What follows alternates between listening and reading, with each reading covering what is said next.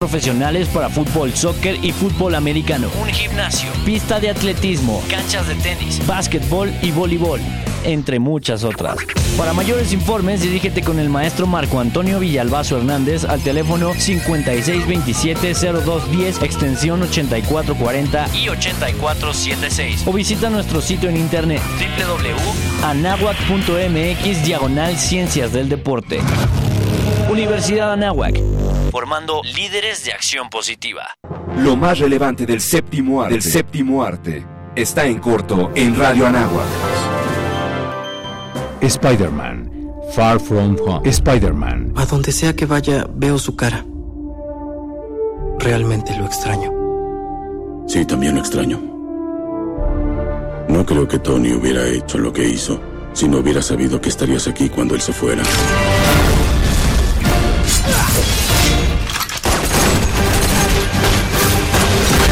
Después de lo ocurrido en Avengers, Endgame, Endgame, Spider-Man deberá estar a la altura para enfrentar nuevas amenazas en un mundo que ya no será el mismo. ¿Tú vas a ser el nuevo Iron Man ahora? Pues no, no tengo tiempo, estoy ocupado haciendo su trabajo. Estoy bromeando, sigan haciendo un buen trabajo. Porque yo me voy de vacaciones. Spider-Man, Far From Home. Lo mejor del cine, solo en corto. Radio Anáhuac. El 50% de los niños en México juegan videojuegos, principalmente por los tablets. De ellos, la mitad lo hace a través de un dispositivo móvil y una tercera parte desde una consola. Fomentemos la sana diversión. Radio Yo puedo. Esta es la frase con la que partió la famosa velerista Galia Moss, quien se convirtió en la primer mexicana y latinoamericana en cruzar el Océano Atlántico en solitario en 41 días. Galia comenzó su vida deportiva a los 5 años de edad y cuando tenía tan solo 24 se interesó en desempeñarse como velerista. Es autora del libro Navegando un sueño, en el que narra su experiencia durante la travesía en solitario. En 2012 y 2013 dio la vuelta a América Latina representando a México en 7 países y logrando apadrinar a 1.800 niños mexicanos con becas educativas y apoyando en infraestructura a 5 escuelas de México. Radio Anáhuac a favor del deporte. Al aire, corte informativo, Radio Anáhuac y noticias con sentido con Paco Trejo. Nacional.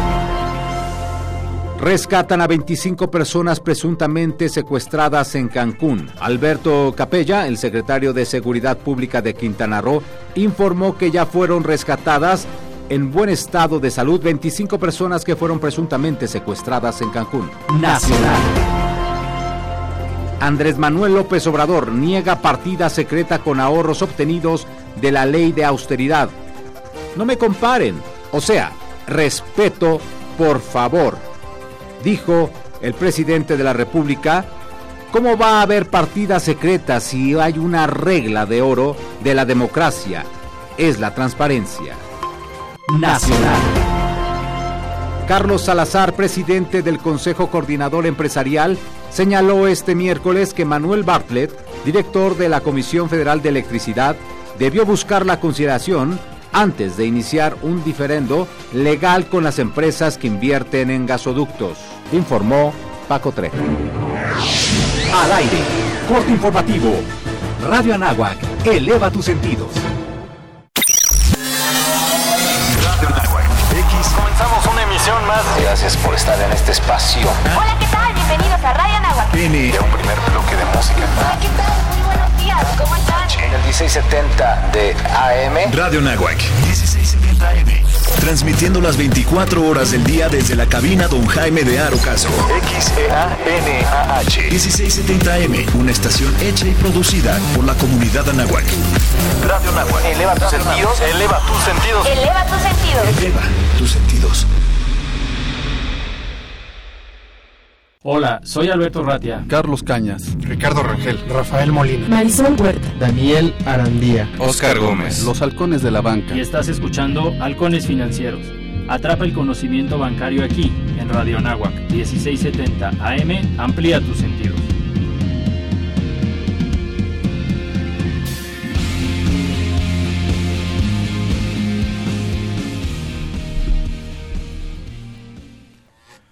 Hola, ¿cómo están todos? Muy buenos días. Este es su programa Halcones Financieros, atrapando el conocimiento bancario aquí en Radio Anáhuac, 1670M, eleva tus sentidos. Como cada martes, tempranito, desde la cabina de radio en la Universidad Anáhuac del Norte, o Interlomas, como también se le conoce. Y el día de hoy tenemos un invitadazo de lujo. Nos acompaña Pablo Ceballos. Él es parte del equipo de Coloca. Eh, muy buenos días, Carlos. ¿Cómo estás? ¿Qué tal? Buenos días. Antes que nada, muchas gracias por la invitación. Gracias este, a Radio Nahuac, a Halcones Financieros. Encantados de estar aquí con ustedes. No, el gustazo es nuestro, mi estimado Pablo. Y eh, si nos ayudas a lo mejor con lo básico, tal vez algunos radioescuchas no te ubican muy bien. Eh, ¿Cómo surge coloca o a lo mejor empezar eh, cuál es la experiencia profesional de Pablo, cómo llegas a formar parte de esta em, empresa, esta firma tan importante. Claro, con mucho gusto. Este, bueno, yo soy licenciado en finanzas por parte de la Universidad Iberoamericana. Este, después de graduarme estuve trabajando en un banco de inversión boutique y en una casa de bolsa en el área de, de banca de inversión, ¿no? Este, ahí fue donde conocí a Rodrigo Labastida, quien es el socio fundador de, Coloca y quien me invitó a participar en este proyecto. Eh, Coloca surge como una firma de inversión, este, una banca de inversión boutique que le quiere dar el servicio profesionalizado, especializado a las medianas empresas de este país en temas de financiamiento, ¿no? Eh, nosotros vimos que ahí había un nicho que estaba subatendido hay una gran cantidad de empresas que están este, buscando financiamiento privado, eh, que están listas a, acceder financiamiento bursátil, tanto de deuda como de capitales, y que muchas veces no, este, quizá les falta algún pasito, un paso intermedio, o, algún par de pasos para poder llegar a, este tipo de, de, financiamientos, ¿no? Entonces, ese es nuestro nicho, ese es nuestro enfoque, ir de la mano con, con estas empresas en un mediano plazo y ayudarlas a crecer y acceder a, los grandes capitales. Oye, qué interesante. ¿Qué tamaño de cliente, qué tamaño de empresa tendrías eh, que tener para eh, ser candidato a mm, contratar los servicios de Coloca? O a lo mejor preguntar un poquito diferente, ¿cuál es el monto del financiamiento eh, que tienes que buscar o que estás interesado en contratar para que Coloca te dé valor agregado? Claro, pues miren, eh, en cuanto a tamaño es, es muy variable. Puede haber este e, empresas que no digamos no tienen un, tamaño muy grande o que incluso a veces este, se catalogan como pequeñas, sin embargo que tienen proyectos muy interesantes donde el financiamiento puede ir hacia estos este, proyectos, ¿no? Eh, por otro lado, los financiamientos van desde 20 millones de pesos, yo te diría que, es el mínimo. Y justamente nuestro trabajo es hacerlos lo suficientemente, hacerles un traje a la medida de las empresas para que estos financiamientos las potencien, les ayuden a, tener un crecimiento acelerado y a dar el siguiente paso, ¿no? A, a colocarse este, en el siguiente nivel. Ok, qué interesante. ¿Cómo se acerca un cliente con ustedes? ¿Cómo surge este proceso? ¿Ustedes los buscan? ¿Tienen que ver a lo mejor con asociaciones, cámaras, con la red de conocidos que tienen? ¿Ellos los contactan? ¿Cómo es ese acercamiento? Pues miran, típicamente este nosotros atendemos principalmente a dos sectores, ¿no? Que son el de entidades financieras y el de bienes raíces. Y esto se debe, digo, no, no estamos cerrados a otros sectores, pero esto se debe al mouth to mouth que ha habido de nuestros clientes. Este, tenemos una página de internet, ahí se pueden acercar, tenemos este un, un teléfono que ahorita les comparto los, los datos, mi correo personal y el del equipo, y con mucho gusto estamos este al servicio de la disposición de, de, de quien guste, ¿no? Ok, hoy pues qué interesante. Eh, ¿Qué es lo que más eh, te solicitan? ¿Qué tipo de productos o de servicios es lo que más te piden los, los clientes de Coloca? Principalmente son líneas privadas de financiamiento, ya sea este, bueno, como ustedes saben, a veces el navegar a través de las instituciones bancarias es un poco este complicado el llegar a la persona adecuada. Tenemos este financiamiento, eh, ayudamos con financiamiento bancario, este deuda mezanín, eh, que recientemente han estado surgiendo varios fondos de este muy interesantes de deuda mezanín que también este les ayudan a hacer trajes a la medida de las empresas. Y este bursatilizaciones tanto de créditos como de arrendamientos para entidades este financieras no bancarias. Y por último yo te diré que este financiamiento para bienes raíces no desde financiamiento eh, eh, estructurado a través de bolsa ya sea este un certificado de capital de desarrollo, una fibra, hasta financiamiento privado con este con los diferentes también este fondos asset managers que están en el país.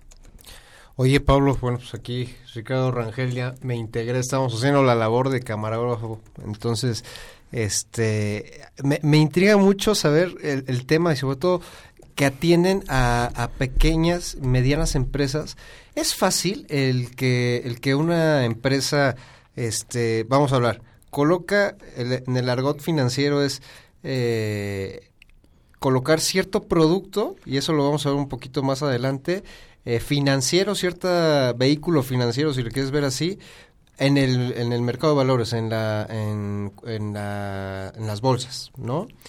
¿Es fácil alcanzar ese financiamiento bursátil, Pablo? Mira, yo te responderé, es tan fácil como el empresario quiera. Ok. Si el empresario de verdad quiere, no es complicado. Este, te diré que no, no, es, difícil, es un poco laborioso, porque sí se tiene que este, llevar un proceso, pero si el empresario tiene este, la apertura y la disposición, es, es un proceso relativamente fácil. Ok, estamos acostumbrados mucho a, estos temas de, financiamiento bancario y, sobre todo la banca de eh, inversión. Pues vaya, casi siempre vemos las figuras como pues los grandes bancos este, españoles o los grandes bancos internacionales. Pero está padre, eh, me, me gustaría preguntarte, ¿a qué se refiere una, una banca de inversión boutique? ¿Qué es una banca de inversión boutique, Pablo? Mira, principalmente es darle un servicio personalizado, un traje a la medida, este, como el que acceden, al que acceden las, las grandes empresas, pero a, las medianas, ¿no? Este, a las medianas o a, las pequeñas, o a, ahora sí que a, quien sea, ¿no? es hacer un análisis profundo, determinar cuáles son las, este, las necesidades de la empresa o, de los proyectos que, que, buscan este, capitalizar y buscar el esquema donde sea lo, lo más atractivo posible y que de verdad potencie a, la empresa. Nosotros este, lo que buscamos en Coloca son relaciones de largo plazo, ir de la mano eh, con el cliente con este crecimiento. Este, y, y habrá veces en, lo que igual te tardas, no sé, 12 o 18 meses en un, eh, en un proyecto que este que tiene el cliente, pero justamente es, nuestro trabajo, estar ahí, estarlo acompañando de la, de la mano, apoyarlo con este ahora sí con, con, toda la preparación para poder llevar a cabo este emisiones bursátiles o, financiamiento no este desde ayudarlo a, buscar un equipo de trabajo este abogados externos este auditores eh, este dependiendo el caso de el caso y el tipo del proyecto, ¿no? Este, ahora sí que armarle todo el equipo, coordinar la transacción. Y, digo, también este, estamos muy conscientes que los recursos de este, humanos de la empresa son limitados, que las personas que están este, llevando los procesos de financiamiento, aparte, pues tienen que este, llevar la operatividad del día a día. Y pues justamente nuestra chamba es este, ayudarles a que salga el proceso lo más eficiente posible y que ahorren costos, supongo, con lo que me dices. O sea, no nada más es decir, tienes que hacer todo esto y me va a costar una lana, sino eficientar el proceso de la, de la colocación. Claro, ahora sí que este los capitales más atractivos, tanto en, este, vaya la redundancia, en capital como en deuda, son a través de este el acceso al mercado de valores, ¿no? A, las bolsas. Entonces, sí, sí se ve reflejado este, e, en, económicamente en la empresa, sí tienes este, unos gastos por, este, por los asesores externos que tienes, pero sí tienes un, este, eh, rendimiento atractivo al acceder a estos capitales, ¿no? Ok. Porque padre, ¿de qué tamaño tú crees que debería de ser como que la operación mínima de deuda y de, de capital para tener acceso a la bolsa? Entiendo que es un camino que nunca se termina, ¿no? Y a lo mejor hay algunos empresarios, ahorita hablaremos con más detalle qué ventajas tienes cotizar en bolsa, cuáles son los principales temores de, algún empresario en hacer pública su información. Eh, como de qué tamaño tendría que hacer una emisión de deuda para que una empresa eh, le saliera eficiente, como tú dices, por los costos eh, implícitos que tiene contratar por ahí algún asesor que normalmente no requieres, ¿no? Claro. Este, yo te diré que en, en cuanto a deuda debe andar entre los 100 150 millones de pesos. Ok. Pero pueden ser programas, o sea, pueden ser programas de corto plazo o de largo plazo donde este es una digamos una línea de, crédito si lo quieren llamar revolvente no tú eh, este, estableces un programa por x cantidad este 150 200 millones de pesos y lo vas ocupando conforme tus necesidades lo requieran no puedes hacer emisiones de 20 de 30 este ahora sí que este vas trabajando de la mano con los inversionistas con el mercado para eh, este tanto satisfacer tus necesidades como también ofrecerles a ellos este, un producto atractivo ay qué padre Qué interesante. Como este programa tiene enfoque educativo, mencionabas hace unos minutos al principio algunos términos eh, financieros muy puntuales. Igual y entre todos valdría la pena que buscáramos dar una definición sencilla para algunos radioescuchas que podrían ser nuevos en ese tema. Mencionabas eh, que dentro de la oferta de servicios hablas de financiamientos bancarios. Entiendo que financiamientos bancarios pues hay de muchos tipos si hablas de entidades financieras y de bienes raíces, eh, principalmente, o empresas inmobiliarias, ¿qué tipo de financiamientos bancarios eh, utilizas y por ahí ofreces estructuras y cuáles pudieran ser sus principales características? Sí, este, bueno, eh, el financiamiento bancario, este, nosotros lo catalogamos en dos principales vertientes, ¿no?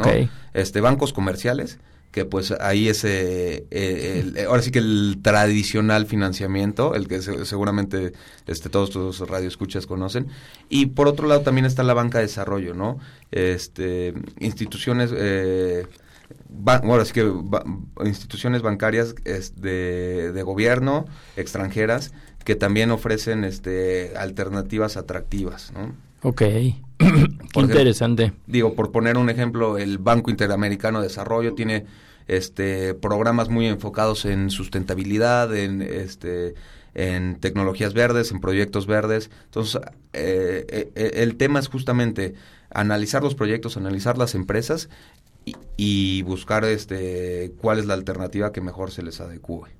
Entonces, entiendo que la banca de desarrollo la podemos catalogar como financiamiento bancario, o sea, y cualquier acercamiento a otros bancos que ya mencionábamos, este también lo consideramos como financiamiento bancario. Correcto. Ok, perfecto. Y estábamos hablando sobre el tema este crédito mezanín. ¿Qué es un crédito mezanín, Pablo? Un crédito mezanín, ahora sí que es este depende cómo lo estructures, ¿no? Hay, hay, hay varias vertientes pero es un crédito este típicamente senior, o sea, ¿qué, qué, qué significa que sea senior? Que está hasta arriba de tus eh, eh, pasivos, que son los primeros en, salir. E, es, un crédito mm, en cuanto a tasas un poco más caro, sin embargo, te, tiene bastantes bondades, ¿no? Normalmente te ofrecen periodos de gracia, tanto de intereses como de capital, que esto te ayuda a potenciar a tu empresa este, tratan de calzar siempre tus este, activos contra tus pasivos. ¿Qué significa esto? Que la duración de tus activos vaya en línea con, el crédito y tienes esquemas este, que, los de, pago capital que los, los, los llamamos balloon, ¿no? ¿Qué, es esto? Que funcionan como un globo. Este, que hasta el, lo vas inflando, lo vas inflando y hasta el final viene la carga más fuerte de capital. Todo esto es este con el fin de hacer más ligera la carga financiera para las empresas en los primeros años. Okay. Y con esto potenciar justamente el, crecimiento de las mismas. Que eh, eh, eh, entiendo, para y por favor corrígeme, ¿este tipo de, créditos se da para obras de, construcción inmobiliaria? ¿Sería los, el sector el que más adecuado sería un crédito mezanín o puede acceder cualquier tipo de empresa? puede acceder cualquier tipo de empresa donde hemos visto que han tenido mucho más éxito son enti- en entidades financieras no, no bancarias, arrendadoras y sofomes. Ah, ok. ¿Por qué? Porque tú al darles un, un crédito este mezanín, les, les das recursos para que ellos puedan este, seguir colocando créditos o se- seguir, en, en el caso de Sofomes, o en el caso de arrendadoras, seguir adquiriendo vehículos, maquinaria, equipo médico y lo puedan seguir eh, y lo puedan colocar, ¿no? Este, a la hora de tener estos recursos, pues tú puedes este, ampliar tu- tu- tus colocaciones y pues llegas a un crecimiento mucho más rápido, ¿no? Eh, Entonces sería como una especie de fondeo de, de recursos para colocar dentro del mercado, sería lo más fácil. Claro, sí, sí. Perfecto, pues estamos con Pablo Ceballos. Eh, Pablo Ceballos es socio de, de Coloca y bueno, vamos a regresar después de este corte comercial. Recuerden amigos que estamos en Radio Nahuac 1670M, síganos en todas las redes sociales, en Halcones Financieros en YouTube, en Facebook y en Twitter eh, a través de arroba halconesfin. Regresamos. El tiempo es oro. Regresaremos con más conocimiento bancario aquí en tu programa Halcones Financieros. Cuidemos el medio ambiente. Estos hábitos pueden ayudar al planeta. Separa correctamente la basura. Apaga los aparatos electrónicos que ya no uses. Utiliza tus propios recipientes para llevar el café y el agua. Muchos de tus objetos personales como ropa, accesorios, muebles y libros pueden ser reutilizados. Si tú ya no los quieres, dónalos, intercámbialos o véndelos. Radio Anáhuac, en pro del medio ambiente.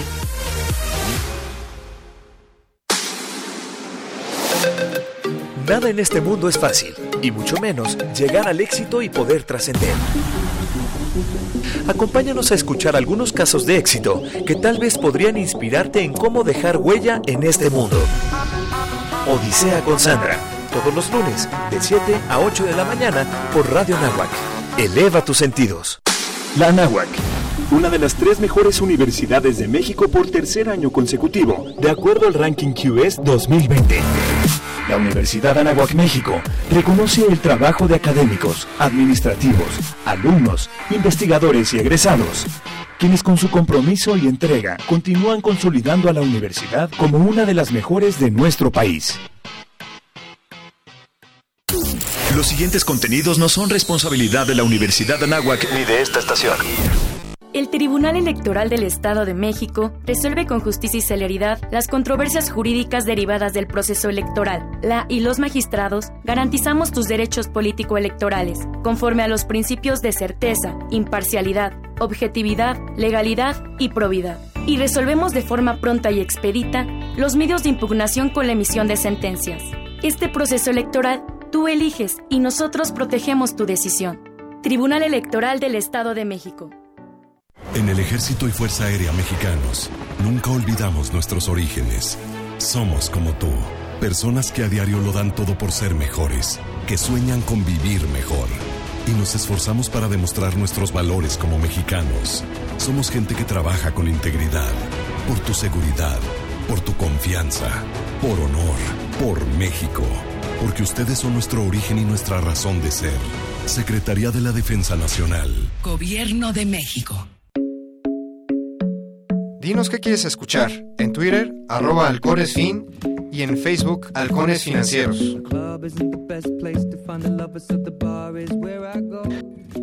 ¿Qué tal amigos de Halcones Financieros? Pues regresamos después de este brevísimo corte eh, y estamos hablando mucho de lo, del tipo de financiamiento y lo que eh, de los servicios que otorga Coloca.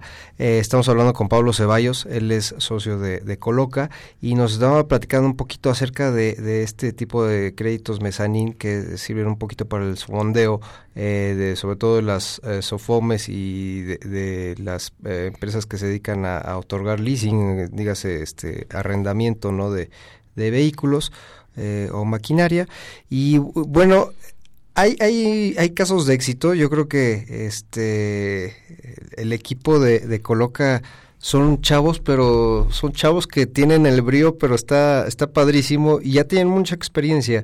Eh, entiendo que colocaron alguna, alguna fibra. Platícanos un poquito mejor, este Pablo, ¿qué, qué ha hecho Coloca estos últimos años? Sí, claro. Si quieren les platico. Ahora sí que, no- este, bueno, todos los clientes son importantes, todas las operaciones son importantes, pero el, el- la el año pasado tuvimos una operación eh, bastante exitosa, bastante grande. Le levantamos en la bolsa de local aquí en México este alrededor de no- 9.500 millones de pesos. Wow, se dice fácil, pero es un monto muy grandote. es, es un dineral, ¿no? Este, para una fibra este, educativa. Este, concretamente se llama Fibra Educa. Es la primera fibra de inmuebles educativos a nivel mundial. Y digo, cre- creo que aquí vale la pena nada más este, regresarnos al concepto de fibra, ¿no? Ok. Una fibra es un fideicomiso este, de inversión en bienes raíces. Eh, que, que se lista en, en bolsa y este que tiene eh, bajo ciertas características, ¿no? Tiene una exención este fiscal eh, bastante atractiva, bastante importante. Este, en, en la ley del impuesto sobre la renta, el artículo 187 y 188 le dan un beneficio fiscal tanto a los tenedores como este eh, a los aportantes de inmuebles a, a las fibras. Ok. Este, ti- tienen que, el fideicomiso tiene que estar invertido al 70% en inmuebles destinados al arrendamiento. Ok. Y tiene que dar este el 95% del resultado fiscal en dividendos. Al menos una vez al año. Entonces, ¿qué, qué, qué pasó? Las autoridades con estos vehículos lo que crearon es, ahora sí que el, el negocio inmobiliario que, pues, ahora sí que cualquier persona le gusta, ¿no? Este, comprar un inmueble este, y, este, y tenerlo rentado y este, vivir de las rentas o recibir esa renta. Ese ¿no? dividendo que se, se produce. Exactamente. Ok. Y lo, lo llevaron a nivel, a nivel institucional, ¿no? Eh, bueno, este, como saben, ha habido este, fibras con mucho éxito, Fibra 1, este, Prologis. Así que este, cada vez hay, este, hay, más fibras con más inmuebles y con este dis- distinto enfoque para que los inversionistas tengan un portafolio de, bienes inmuebles eh, de acuerdo a, lo que ellos buscan, ¿no? Y el, el año pasado, como mencioné, este, re- realizamos esta co- colocación este, nosotros fungimos como agente estructurador. En, eh, de intermediarios colocadores tuvieron Credit Suisse, Santander, eh, Banorte y Punto. La verdad es que es eh, un, un grupo de, de- de bancos mu- muy, fuerte y pues fue muy exitoso porque a pesar de la volatilidad que hubo por el, el tema político, pues bueno, se, se- se ro- lograron recabar este, casi 500 millones de, de dólares para adquirir este, inmuebles, eh, eh, inmuebles educativos, ¿no? ¿Cuándo se colocó? ¿Cuál es la fecha de colocación? Fue, sin Por mal no, aprox, sí, sí, si mal no recuerdo, el 27 de junio del, este, del año pasado. Uy, qué bien. Wow, en, men- en plena elección casi. Sí, sí. Y por lo que comentas, pues es público y hay mucha información en bolsa, etcétera, pero ¿quiénes son los principales accionistas y por ahí cuáles crees que hayan sido los los eh, los retos o eh, los principales puntos que se tuvieron que eh, que negociar, porque si estás hablando de un activo nuevo, ¿no? Una fibra dedicada 100% a comprar y rentar eh, eh, planteles educativos debe haber tenido algún algún tema por ahí divertido, ¿no? Ya viéndolo después, porque estando a mitad de la operación, pues el tema es este eh, en ocasiones hasta estresante, ¿no? Claro. Este, yo creo que el principal reto fue este, la volatilidad política de, de- de las fechas, ¿no? Este, los inversionistas estaban eh, nerviosos. En, típicamente en, en- en épocas de elección, pues la verdad es que no, no se mueve mucho, co- como que todo el mundo está a la espera de, de ver lo- los resultados y de ahí este, aco- acomodar sus portafolios. Y ese fue un, fue un factor, este, un reto mu- muy, muy importante. Y este, el, el otro reto, como bien mencionas, es todo el, este, la educación al inversionista para entender cómo funciona este, un, un inmueble educativo. Eh, porque un inmueble educativo es muy muy diferente a un centro comercial, digo, o bueno, a unas oficinas. No, no, inclusive platícanos, platícanos, pues suena muy interesante, sí. Sí, los inmuebles educativos típicamente tienen una extensión muy grande. ¿No? Ok.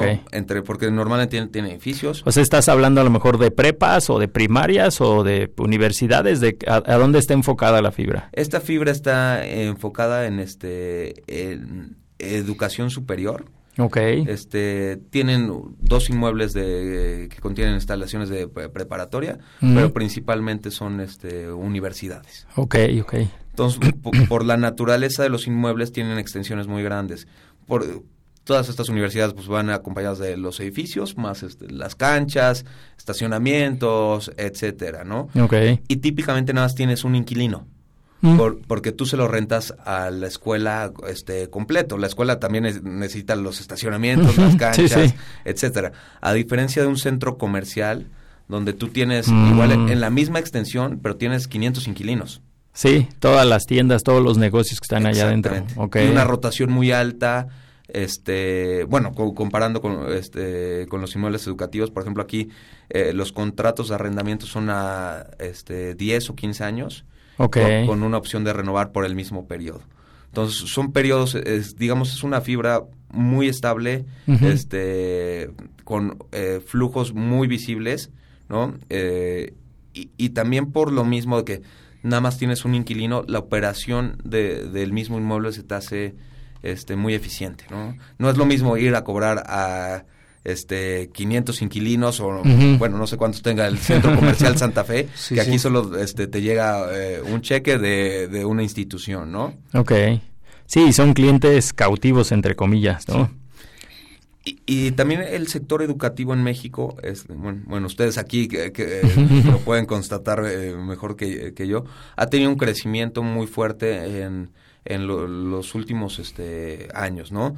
Eh, el sector público está muy enfocado en, en- en educación este, de primaria y secundaria porque es el mandato constitucional que lo tiene, pero existe un, un rezago muy importante en la parte de educación superior, ¿no?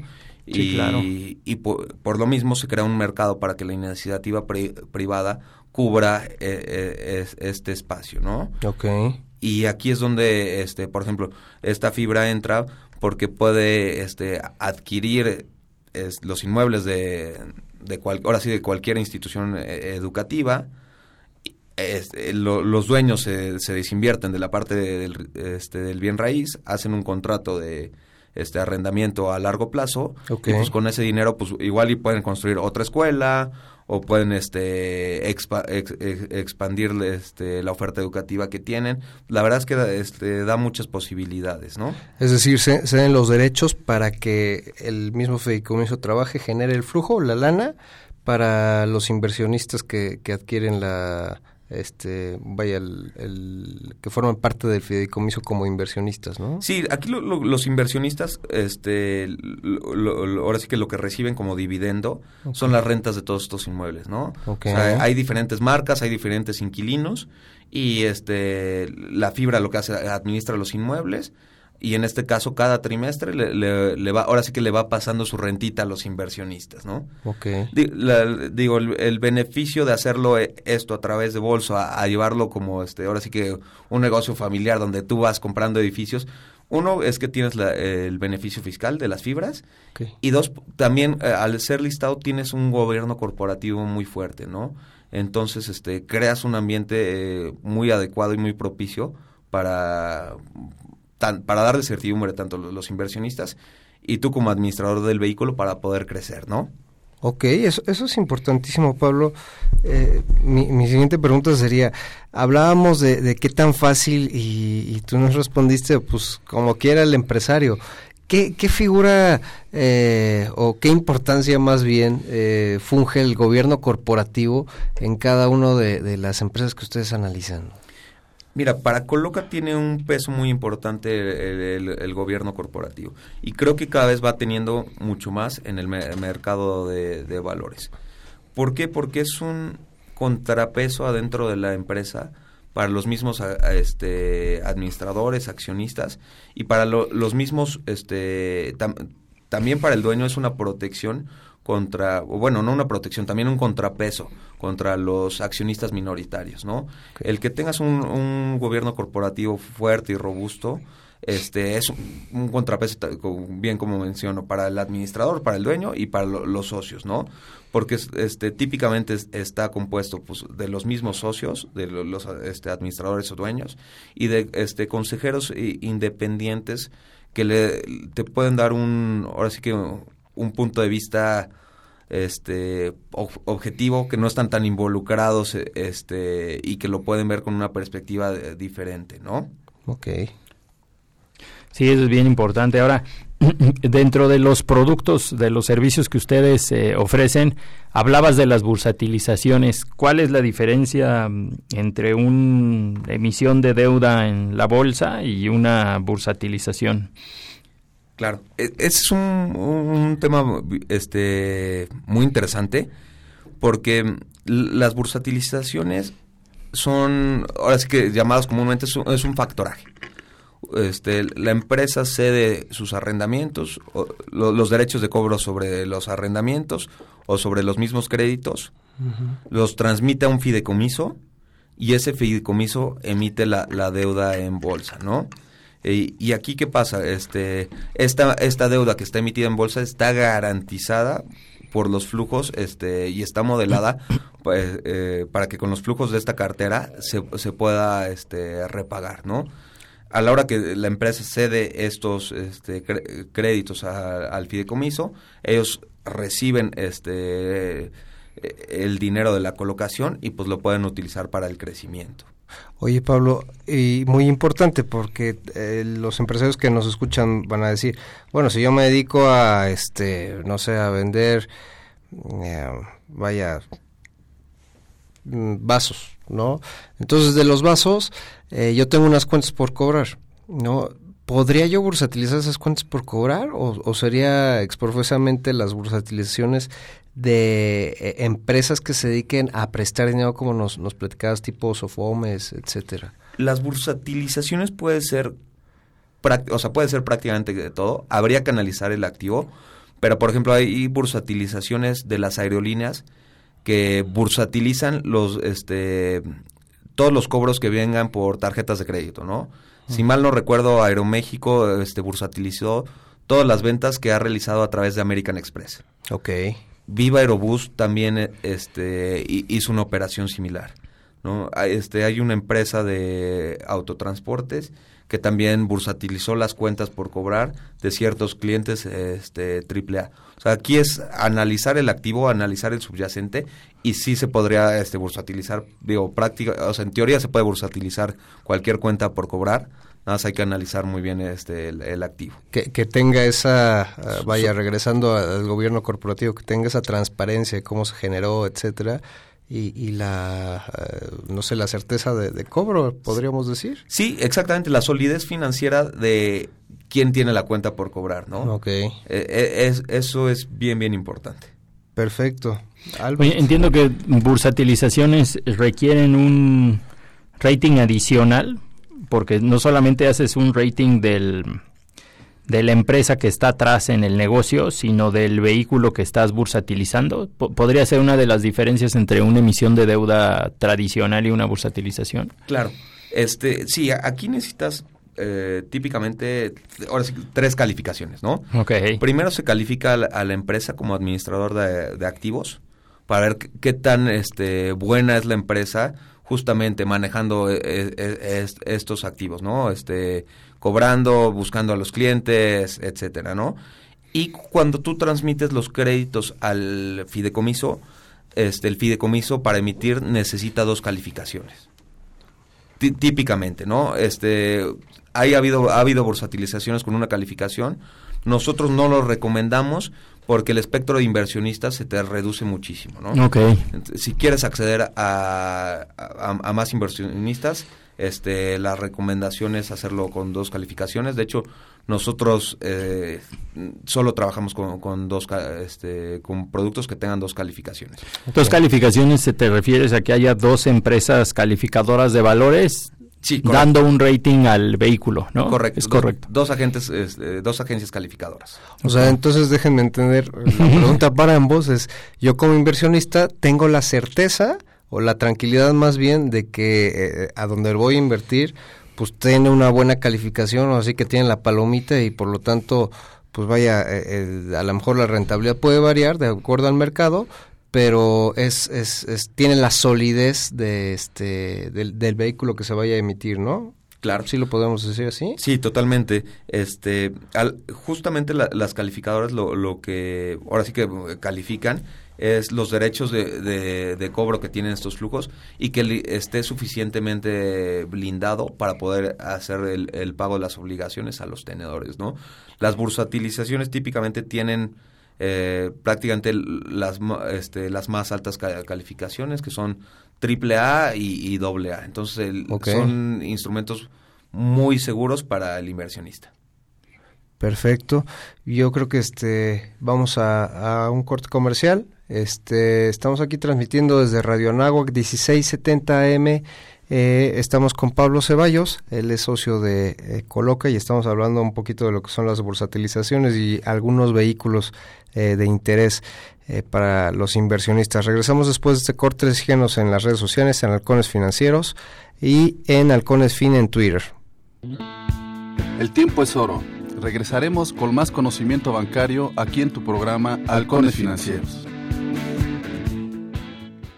La Escuela de Ciencias del Deporte ofrece a toda la comunidad anáhuac asistencia clínica, participación en torneos internos y la oportunidad de formar parte de sus equipos representativos como atletismo, básquetbol, fútbol americano, fútbol rápido y soccer, montañismo, natación, pádel, taekwondo y muchos otros más. Para mayores informes, dirígete con el maestro Marco Antonio Villalbazo Hernández al teléfono 5627-0210, extensión 8440 y 8476 o visita nuestro sitio en internet www.anahuac.mx diagonal Ciencias del Deporte. Universidad Anáhuac, formando líderes de acción positiva. En Radio Nahuac nos gusta estar presente en todos lados. Síguenos en nuestras redes sociales. Facebook, Radio Nahuac. Twitter, arroba Radio Anáhuac AM. Instagram, Radio Anáhuac 1670. Ya lo sabes, Radio Nahuac. Eleva tus sentidos.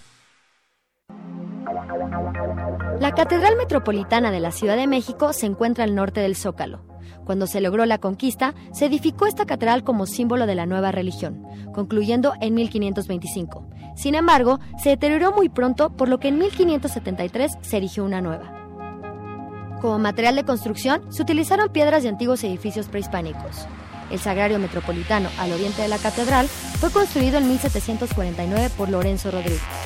Los últimos trabajos fueron realizados por Manuel Tolsa y Damián Ortiz de Castro en 1813. Bajo esta construcción y en sus cimientos se pueden apreciar todavía restos de los edificios de la antigua Tenochtitlan. Cabe destacar que en la capilla de San Felipe de Jesús descansan los restos de Agustín de Iturbide. Que la fuerza te acompañe, joven Padawan, y escucha Palomitas al aire en el 1670 de AM con Rich Hernández y Ale Rey. Mm.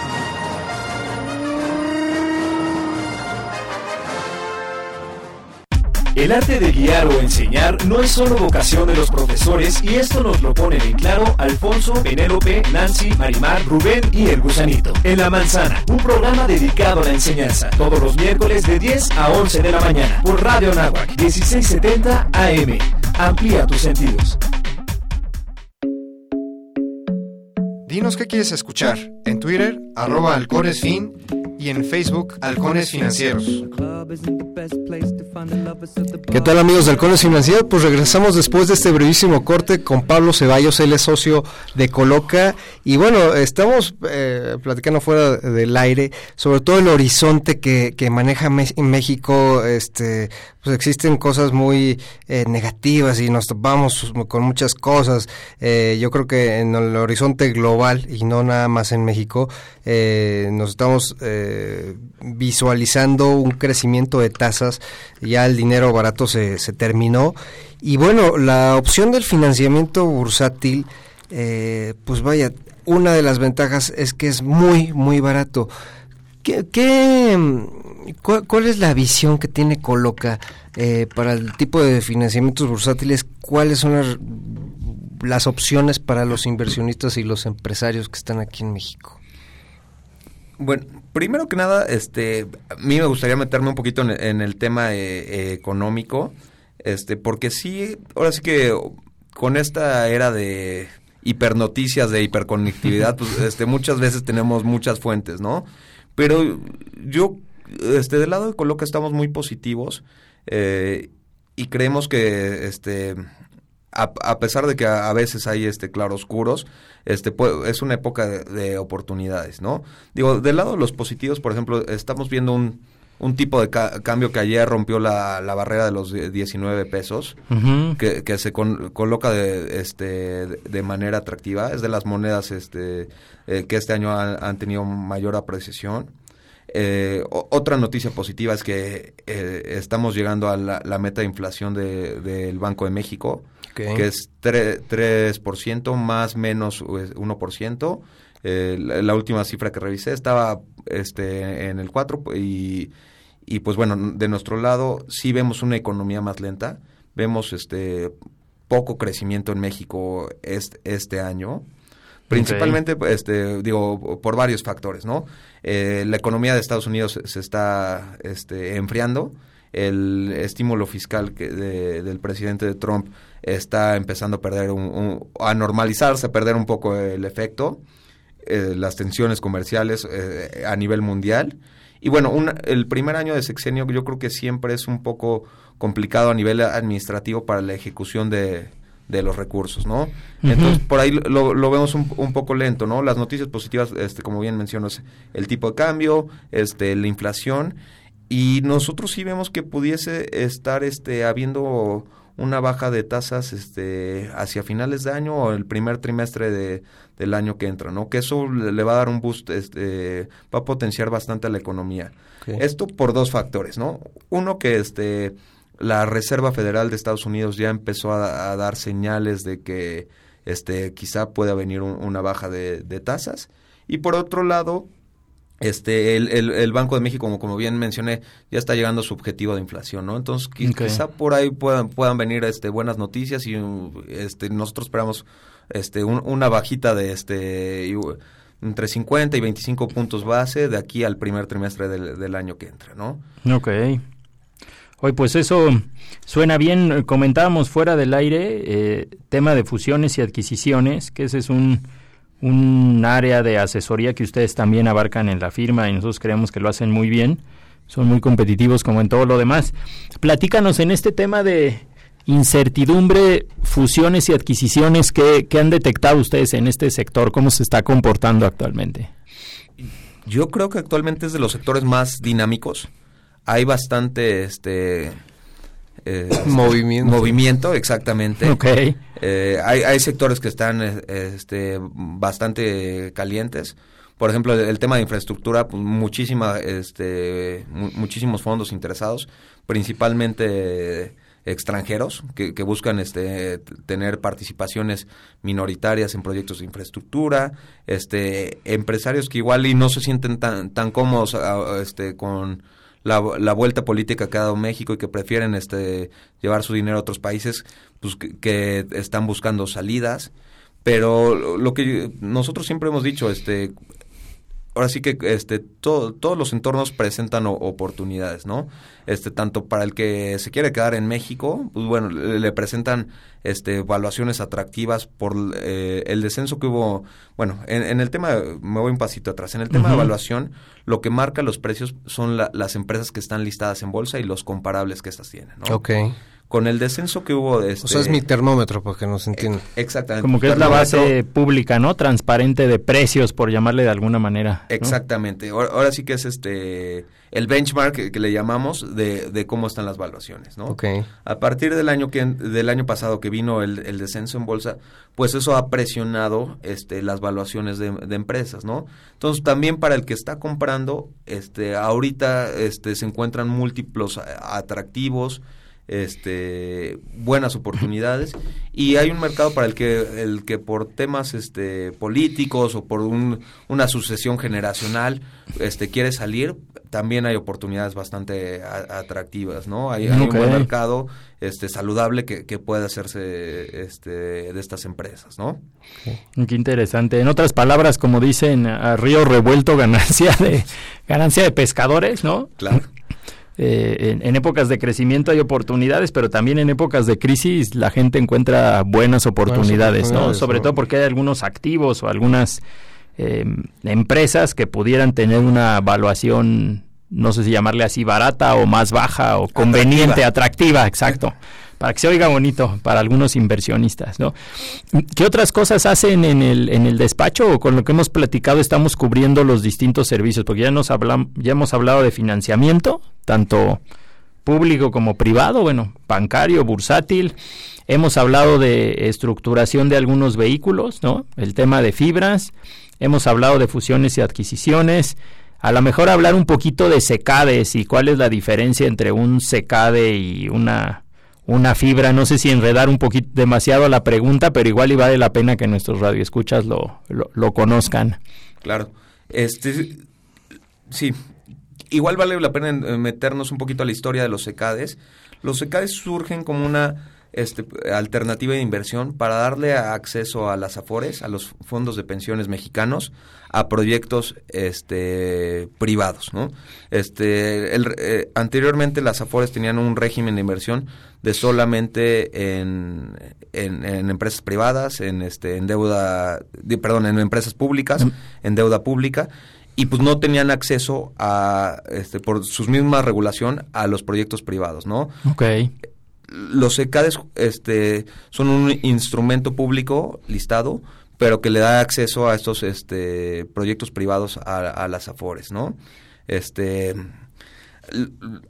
donde han tenido mucho éxito y donde ha habido una gran cantidad de, de secades han sido este en bienes raíces, Okay. Básicamente construcción de, de inmuebles, infraestructura, eh, este, desde energía, este, gasoductos, carreteras, carreteras, etcétera, este, capital privado.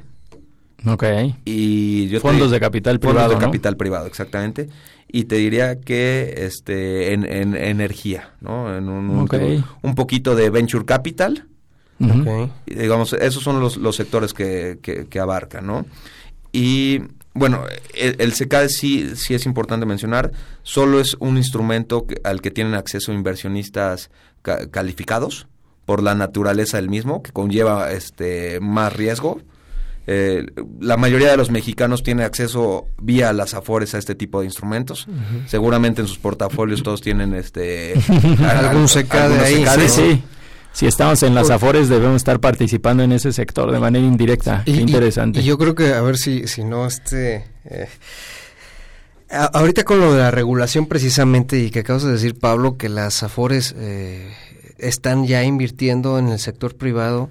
Eh, ¿Qué, ¿Qué, es lo que observa Coloca eh, con respecto a, las afores? ¿Existe ya esa, esa apertura? Porque es algo uh, reciente, ¿no? Si bien, si bien, ha habido instrumentos este, eh, de, del tipo de secade que ya están acostumbrados, que está, tienen cierta calificación, pero existen más opciones para, para este tipo de inversionistas institucionales, digámoslo así, por parte de las afores. O, o, cómo lo visualiza Coloca? La, la, verdad es que los secades han tenido muchísimo éxito. Deben de haber más de 60 este, secades listados en los diferentes sectores que, que te comento. Uh -huh. te, han, hay otros instrumentos que, que, este, que también han surgido, que son, son los SERPIs. Okay. que es un prácticamente un secade este la gran diferencia del SERPI contra el secade es que el SERPI permite la inversión en, de los recursos en el extranjero hasta por un 90%. Okay. Que, que, es la siguiente evolución del mercado mexicano, ¿no? Este, las afores, bueno, los inversionistas institucionales solo tenían acceso a, al mercado nacional, ¿no? A, a, proyectos privados en el mercado nacional, ¿no? Eh, y con este cambio de la regulación, eh, este, si no si no estoy mal fue a principios del 2018, ya le, les permite este, a, con, a través de los SERPIs invertir hasta el 90% de los recursos en el extranjero. Okay. Que eso en el, uh, para Coloco es algo muy positivo, ¿no? Porque a nivel de ahorrador, de trabajador, tú lo que quieres es tener un portafolio diversificado, un portafolio global, que esté donde tengas acceso a oportunidades en China, en este en Estados Unidos, en, en, el resto de la TAM, etcétera, ¿no? Entonces, que no estés atado al ciclo económico este 100% mexicano, ¿no? Entonces, y, y eso es padrísimo para los ahorradores, ¿no? O sea, claro. porque al final de cuentas se traduce en un ma una mayor rentabilidad uno y, y la parte de estás diversificando, ¿no? Como tú dices, no no le estás metiendo todos los huevos a, a una sola canasta, ¿no? Correcto. Correcto. Y digo, por, por, último, me gustaría hablar de este un instrumento este que no es tan común, que se llama el SPAC, que es este es el Special Purpose Acquisition Vehicle, que a, a, aquí es básicamente un, un, fondo de inversiones listado en la bolsa, okay. donde tú levantas este capital de los inversionistas tú, y tienes dos años para buscar una empresa o varias empresas, de, dependiendo cuál es tu tesis de inversión, y con el recurso de los inversionistas adquirir estas empresas, ¿no?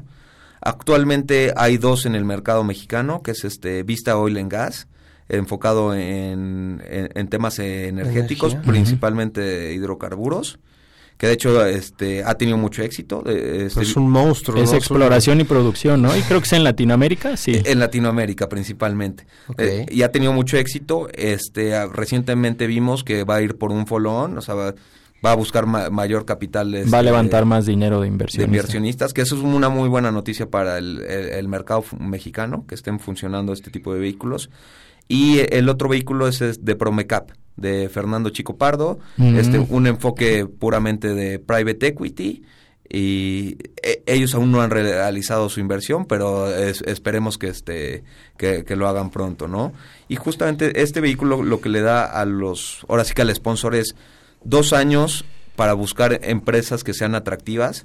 Una vez que encuentran alguna empresa, pasan a pasan con sus tenedores, la presentan a sus tenedores y los tenedores votan si se, se adquiere esta empresa o no. Ok.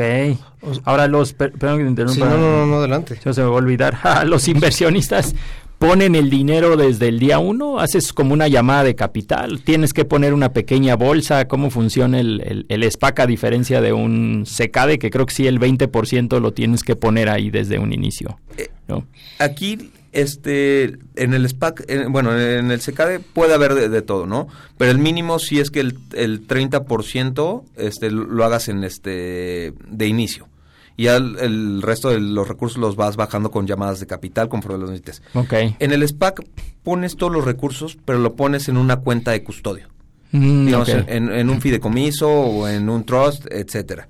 Y, y esto que hace, blinda a los inversionistas de que pues eh, el sponsor no tiene acceso directo a los recursos a menos que estén aprobadas las adquisiciones por ellos mismos, ¿no? Okay. Entonces, literal se pone un plan de, de, negocio y dices, a ver, estas son las opciones, con la lana que recabamos se van a, se van a adquirir este, estas empresas. Entiendo que, que este último SPAC que decías, ¿es para adquisición meramente de, de nuevas empresas? De empresas. Okay. No, no, sí, sí, de hecho yo, yo creo que van por una empresa este de bastante tiempo y bastante tamaño porque re recaudaron, este si no estoy mal, alrededor de 300, 350 millones de dólares o sea, para comprar una, una, empresa. ¿Y el SPAC eh, tiene también la virtud de poder hacer adquisiciones en el extranjero? De, de... Sí.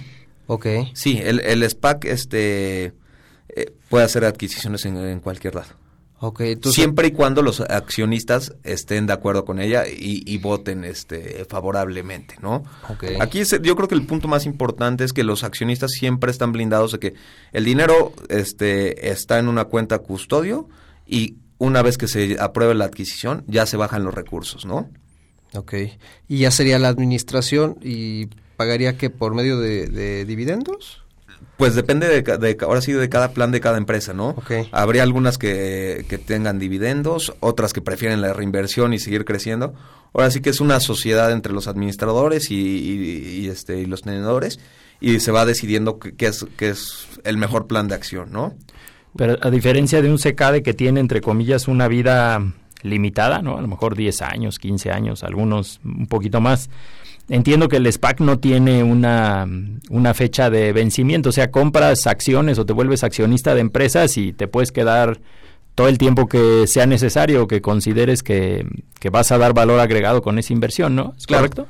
Eh, aquí son do, dos etapas que tiene el SPAC. La primera es típicamente de, de, dos años, donde los administradores tienen para hacer una adquisición. Si por X o por Y este, no encontraron empresas o ninguna les gustó a los accionistas después de dos años, el vehículo se liquida y se les regresa este, su dinero, ¿no? Ok, ok. Si se hace una adquisición, como bien mencionas, ya te vuelves una, una SAB, una sociedad anónima bursátil. Entonces ya estás pues, prácticamente a perpetuidad este, listado en la, eh, en la bolsa. Ok. Ah, pues qué interesante. Sí, como dices, no, no tiene, no tiene fin, no tiene, este, no tiene un periodo, este, de, de vida, ¿no? Esa, esa perpetuidad. Ok. Pues muy bien. Pues creo que el tiempo se nos acaba como siempre, eh, Pablo, pero nos da muchísimo gusto tenerte aquí con nosotros. Eh, ¿Alguna última idea, comentario, eh, algo que, no, que creas que haya quedado pendiente por ahí de compartirnos? A lo mejor recordarnos eh, tus redes sociales o correo electrónico, cómo, cómo los contactamos. Claro, sí, justamente digo, nada más me, me gustaría meternos a ese punto. Este, el teléfono de la oficina es 50 88 20 70. Estamos abiertos a este cualquier este duda, cualquier interesado con mucho gusto. La página de internet es eh, www.coloca.com.mx y mi correo personal es pceballos@coloca.com.mx. Pues bueno, nada más ponernos a las órdenes de sus radioescuchas y pues nuevamente agradecerles por la invitación al programa. Pablo, muchísimas gracias por haber venido. De verdad que este nos, nos tranquiliza muchísimo de, de que pues, ahora sí que los que estén disciplinaditos, los empresarios, desde los emprendedores hasta eh, lo- los, los empresarios que ya, ya deseen buscar otro tipo de financiamiento más accesible y más grande para crecer sus negocios, pues pueden acercarse con ustedes con Coloca, ¿no? No está discriminado aquí el, el tema. Claro, todo el mundo está más que invitado a este buscarnos y con mucho gusto estamos a la orden. Perfecto, Pablo. Pues muchísimas gracias. Nos vemos la próxima semana. Esto fue Halcones Financieros, Radio Nahuac, 1670 AM. Eleva tus sentidos. Muy buen El vuelo terminó por hoy. Halcones Financieros es una producción de la Asociación de Egresados de la Maestría Internacional en Banca y Mercados Financieros. Atrapa el conocimiento bancario aquí, en Radio Nahuac, 1670 AM. Amplía tus sentidos.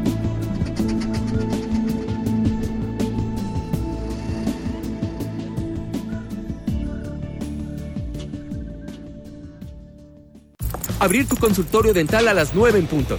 Revisar la agenda. Atender a tus pacientes. Desinfectar el instrumental. Y reagendar las citas que quedaron pendientes. Por todo esto, tu negocio cuenta para México. Identifica al entrevistador del INEGI y participa en los Censos Económicos 2019. En el INEGI ya estamos entrevistando, porque la información de tu negocio ayuda a tomar decisiones importantes para todos. INEGI, conociendo México. Actualmente, los niños en México dedican hasta 8 horas diarias al uso de dispositivos electrónicos o el televisor.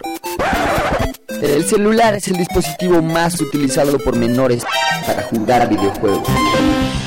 Fomentemos la sana diversión. Radio Nahuac, comprometida con las audiencias infantiles. Twitter no es una red social, sino una nueva forma de comunicación. Así aseguró